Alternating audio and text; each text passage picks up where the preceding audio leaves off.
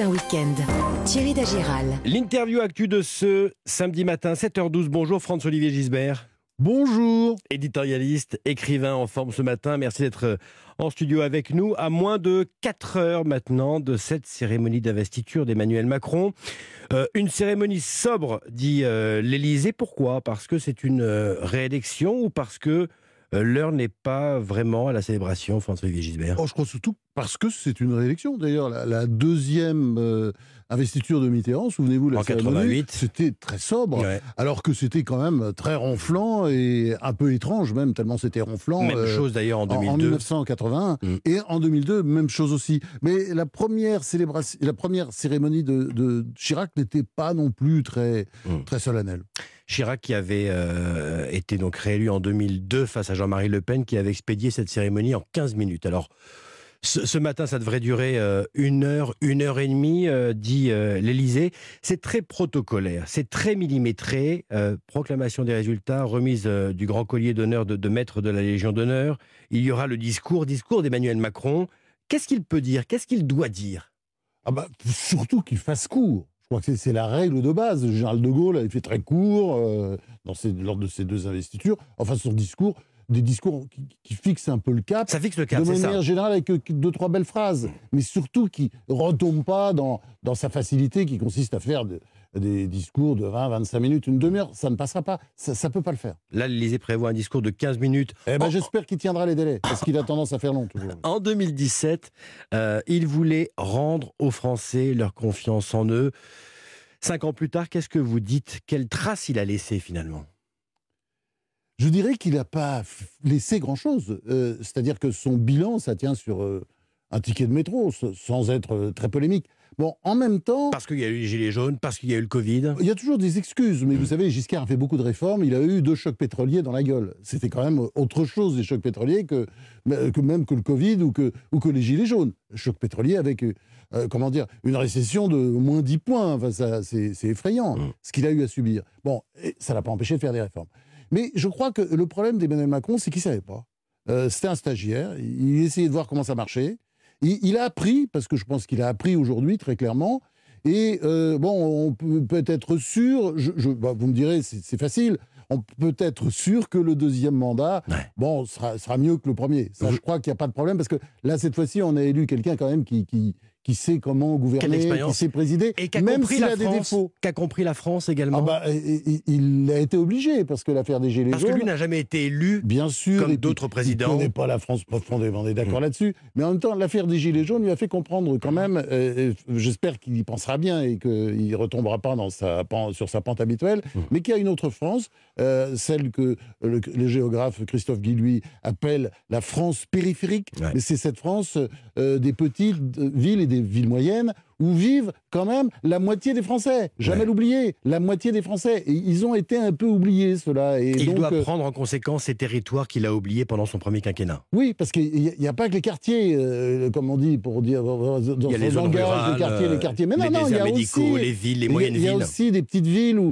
où les gens euh, bah, ont une vie très difficile parce qu'ils vont travailler à 50 km ou 60. Vous voyez, l'aller-retour, ça fait 120. Mmh. Et puis, l'essence est de plus en plus chère et donc leur pouvoir d'achat baisse. Ça, c'est clair. Vous n'êtes pas tendre avec Emmanuel Macron. Vous étiez venu euh, nous en parler ici même dans votre dernier livre, En attendant De Gaulle, hein, chez Albin Michel. Euh, euh, vous le qualifiez tout au début de son quinquennat, son premier quinquennat, de velléitaire, d'inconséquent parfois. Oui, mais ça, je dis aussi, c'est le, le, comment dire, c'est la période de stage. C'est-à-dire que il n'avait jamais fait de politique, ce qui est complètement insensé. C'est-à-dire, on, a élu quelqu'un qui avait même pas été conseiller départemental, même pas conseiller municipal, rien du tout, et qui d'ailleurs s'en faisait gloire. Et, bon, or la politique, je suis désolé, c'est un métier qui s'apprend. Il faut beaucoup de patience, il faut écouter tout le monde, y compris les cons. Il euh, faut avoir l'air modeste, même quand on ne l'est pas. Bon, euh, autant de choses qu'il ne savait pas faire. Mmh. Je, pense qu'il a appris, c'est-à-dire à travers euh, d'ailleurs ces petites phrases qui ont pris des proportions complètement. Bon, même s'il y en a une qui est insupportable. C'est dans les gares, on croise des gens qui ne sont rien. Celle-là, ça reste quand même un grand monument. Les autres, d'une certaine manière, c'est pas grave parce que ce sont des fautes de jeunesse je pense qu'il ne commettra plus ses fautes parce que on, peut tout dire d'Emmanuel Macron. Vous avez raison, je, suis souvent cruel, mais en même temps, il est très intelligent. Il est brillant. Bien sûr. Euh, il va vite. Euh, c'est du vif argent, vous voyez. C'est quand même euh, c'est quand même une vraie qualité pour pour un président. En tout cas, cette cérémonie d'investiture est à suivre ce matin dès 11h en direct sur Europe 1, édition spéciale jusqu'à 13h. C'est le début officiel du deuxième quinquennat d'Emmanuel Macron qui va nommer un Premier ministre ou une Première ministre. Qui? Quel profil, selon vous? Bah, on voit bien, il cherche quelqu'un de gauche et il cherche une femme. Mm.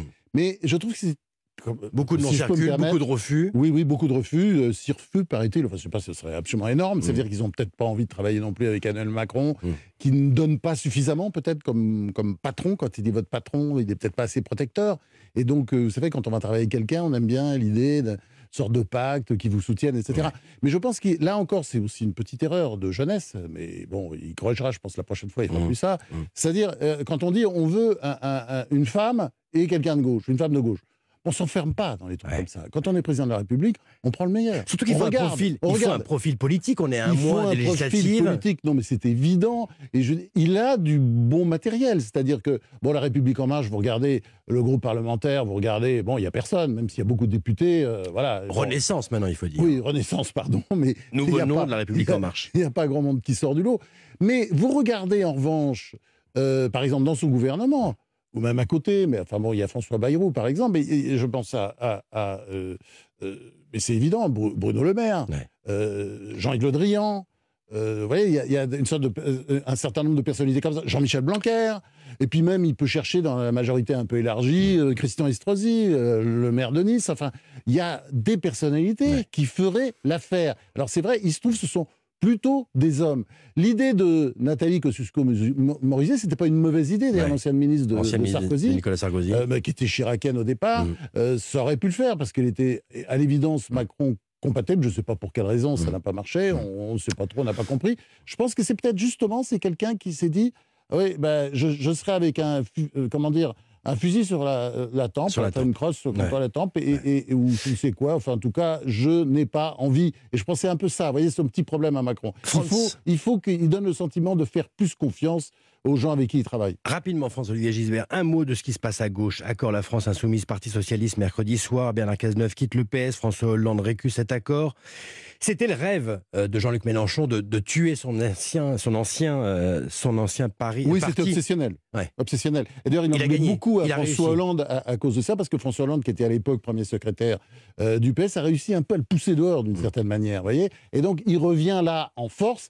Et c'est vrai que euh, le Parti Socialiste, on ne on peut pas donner très cher de sa peau aujourd'hui. C'est-à-dire que le pauvre Olivier Faure l'a vendu pour un plat de lentilles, même pas. Pour Le sa premier secrétaire du circonscription. Parti Socialiste. Oui, euh, le pauvre. Et, et pour, il a vendu pour un plat de lentilles et quelques circonscriptions, dont la sienne, comme par hasard. Mm. Mais quand on verra euh, les chiffres à l'arrivée, ça risque de pas être terrible. Et puis, je, je pense que là, il y a carrément maintenant, même si euh, c'est vrai qu'au Conseil national, il a obtenu une bonne majorité, euh, 62%. Bon, c'est pas mal, mais ça ne veut rien dire, parce que ce sont des apparatchiks. C'est évidemment euh, le type d'accord qui plaît beaucoup aux apparatchiks. Je suis pas sûr que ça plaise beaucoup aux électeurs, parce que les électeurs socialistes, vous savez quoi Ils sont euh, européens, souvent social-démocrates, et c'est quand même euh, une aberration qu'en France, alors que de nombreuses démocraties européennes sont entre les mains de sociodémocrates, l'Allemagne, l'Espagne, le Portugal, le Danemark, la Suède, enfin, peut continuer comme ça, qu'en France, il y ait une gauche qui est en fait une gauche d'extrême gauche. Mmh, C'est-à-dire que, Emmanuel, euh,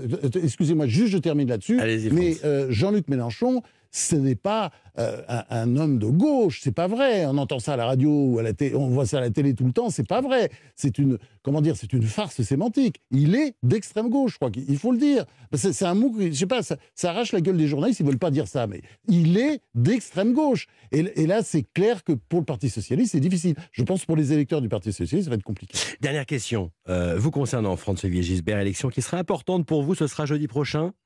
Vous êtes candidat à l'Académie française au fauteuil de Jean-Loup Dabadi. Euh, vous êtes cinq candidats. Ce serait quoi le plus de François-Olivier Gisbert? Le plus? Oui. Ah, je sais pas, moi, ça, euh, euh, j'ai- envie. Après, vous savez, je suis modeste, on verra bien.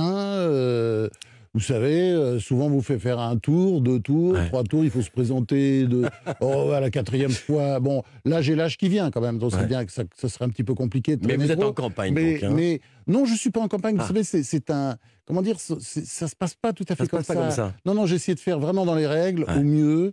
Je suis plié à tout. Et puis après, Bon, voilà, réponse- j'attends le résultat avec une grande sérénité. Et puis aussi Réponse avec un peu jeudi, hein. d'espoir. Oui, réponse jeudi, absolument. Allez, en attendant un samedi très, très politique, donc avec la cérémonie d'investiture à 11h d'Emmanuel Macron, édition spéciale sur Europe 1, dès 10h avec les grandes voix et Pierre de Villeneuve. On vient d'en parler avec Franz-Olivier Gisbert. Grand merci à vous. Bon À samedi. bientôt, Thierry Dagéral. Europe Matin Week-end, Thierry Dagiral.